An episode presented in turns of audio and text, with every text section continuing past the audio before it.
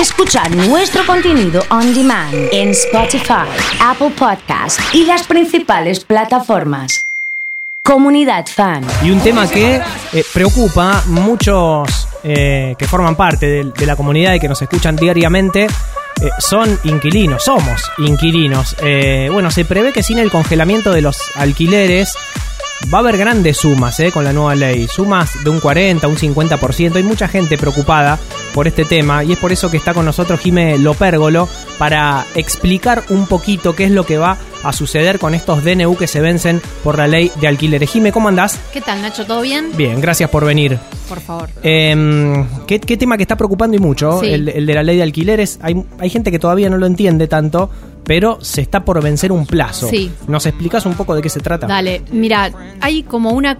Se confluyen dos temáticas acá. Por un lado está la nueva ley de alquileres, que está rigiendo desde julio del año pasado, Sí. que fue sancionada por el gobierno, y después están los DNU, que se dictaron a propósito de la emergencia sanitaria de COVID, que lo que trató de hacer fue darle un reaseguro al inquilino de que durante este lapso de tiempo tan atípico no iban a terminar desalojados o sin, o sin una vivienda. Y sobre todo darle previsibilidad en el pago del canon del alquiler.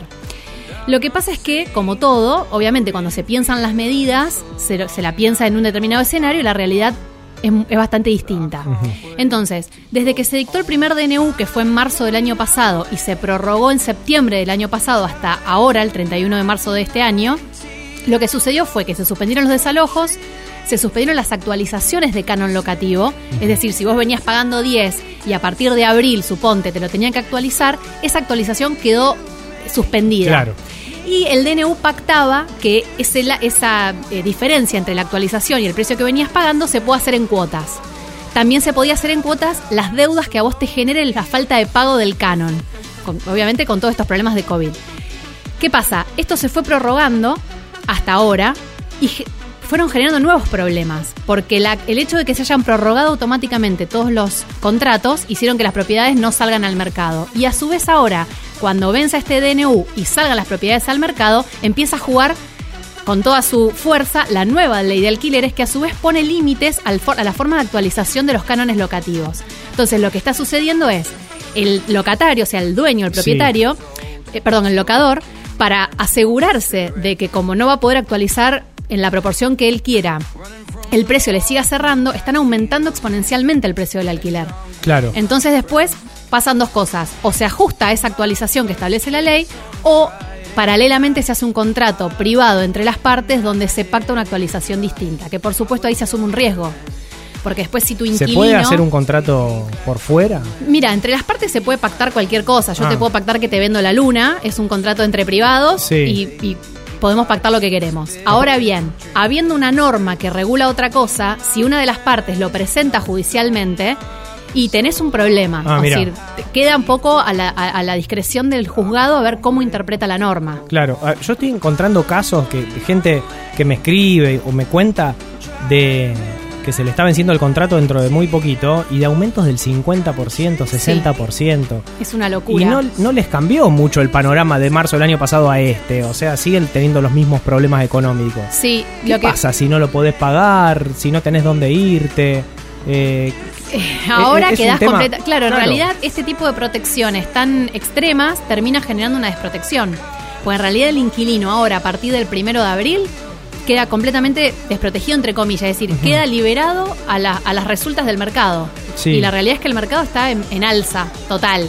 Yo eh, estaba leyendo también mucha gente que, que es propietaria que para evitar estos dolores de cabeza tenía el ingreso este del alquiler mensual, deciden hasta vender el inmueble. Sí. Y no pasar por el dolor de cabeza de alquilar, de aumentar, de que no te puedan pagar. Exacto, Se y está justa- dando mucho esto. Total, y, y también por eso con el tema de esta, esta limita- limitante que se estableció en la ley en relación a la actualización del canon, ponen en- eh, cánones muy altos para que en el caso de que se volviese a suspender o a Claro. fallar algo sobre Sí. eso, eh, el canon ya esté fijado. A ver, Jime, para eh, comprenderlo mejor, vamos Sí. a dar un ejemplo puntual, por ejemplo, de un caso de un departamento, ponele, de un dormitorio que, eh, qué sé yo, se alquila, no sé, a 20 mil pesos. Claro. Y te lo tienen que, que reajustar. Exacto. Nosotros, o sea, vos antes de la nueva ley de alquileres podías pactar una actualización semestral o anual de 10, 20, 30, lo que sea. Aunque sea Sí. una locura, vos pactabas lo que querías. Perfecto. Ahora, la nueva ley establece una limitante a la actualización que va a, ser- va a surgir, o sea, vos vas a poder actualizar en función de un índice. Y ese índice lo tira el Banco Nación con dos variables, o sea, por, por el juego de dos variables, el índice de precios al consumidor y el RIPTE, que es la remuneración, eh, espera que lo tengo para, la remuneración promedio Sí. de trabajadores estables. Perfecto. Entonces, vos no te puedes mover de ese porcentaje de actualización. ¿Qué pasa, para, sí, ¿Qué pasa si ese porcentaje por ahí es más caro o más alto que cualquier arreglo entre partes, no?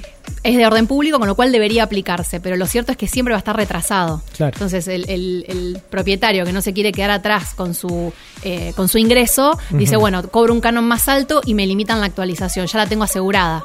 ¿Qué tema? Bueno, acá en Rosario está la oficina eh, que defiende los derechos del inquilino, creo que es de la municipalidad. Sí. Eh, y también la oficina de defensa del consumidor, imagino que atiende este tipo de Sí, inquietudes. sí, sí, seguro. Me parece, Eh, están, es decir, están un poco de manos atadas, porque la norma es clara. ¿Y, y vos qué opinás? ¿Sirve la ley nueva? ¿No sirve? Eh, yo creo que la ley nueva está, está más pensada para el título del diario que, que Claro. para que sirva efectivamente en el mercado, porque si no, no estaríamos hablando de estos problemas. Claro.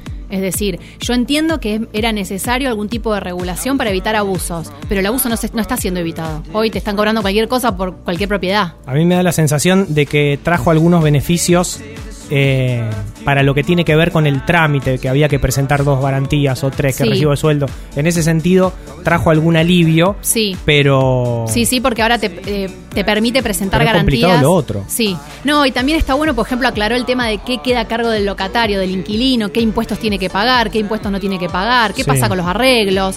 Todo eso lo aclaró súper bien. Mira, Pero acá, bueno, acá escribe Nico, dice, yo acabo de señar un alquiler, supuestamente es para ingresar a mediados de abril. Dice, ¿me van a modificar el precio por más que lo haya señado? no. Yo creería que no. Y si te lo modifican, Nico, llamame porque no se, no pueden. ¿Dónde tenés, tenés un Instagram, Jime? Pasanos, pasalo y que te vayan mandando mensajitos. Sí, sí, porque ahí, o sea, ya lo que está convenido entre partes y encima si está señado es principio de ejecución. Vos tenés un contrato que ya empezó a regir. Entonces se tiene que respetar lo que se, contra- lo que se contrató. Los escuchaba hablar, me pongo un poco en abogado del diablo. Dale, a ver. Pero fíjate cómo, cómo ya, no sé si pensamos como argentinos o ya estamos siempre un paso adelantado por las dudas, porque ya sabemos que esa remuneración probablemente no sea, o, o ese aumento probablemente no sea el que necesitemos.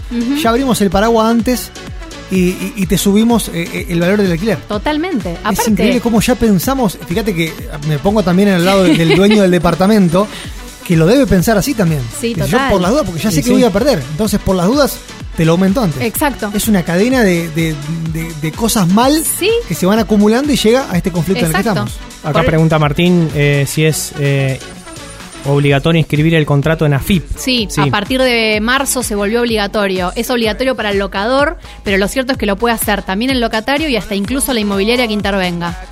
Acá dice Gastón Nacho, si te quejas te quedás bajo de un puente, porque nadie te alquila y te bloquean las inmobiliarias. Ah, mira. Eh, y bueno, lo que pasa que se hace difícil también. Yo me imagino aquella persona que tiene un sueldo de empleado de comercio y le aumentan un 50-60%, deja el sueldo en el alquiler. Es una locura, porque aparte le tenés que sumar que a eso les- le, le aumentó el colectivo, le aumentó todo. O sea, tenés que ponerte a fabricar plata en tu casa. Prácticamente. Muchas gracias, No, Jime, por favor, al por contrario. explicarnos un poquito lo que está pasando con la ley de alquileres, por estos DNU que vencen y por eh, tratar de llevarle claridad a, a tantas personas que están tan complicadas con este tema.